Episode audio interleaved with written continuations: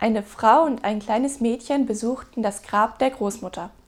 Auf dem Weg vom Grab zurück zum Auto fragt das Mädchen plötzlich Mama, darf man zwei Personen im gleichen Grab begraben? Nein, das darf man nicht, antwortet die Mutter. Wie kommst du auf diese Idee? Da sagte das Mädchen, auf dem Grabstein dort steht, hier liegt ein Anwalt und ehrlicher Mann.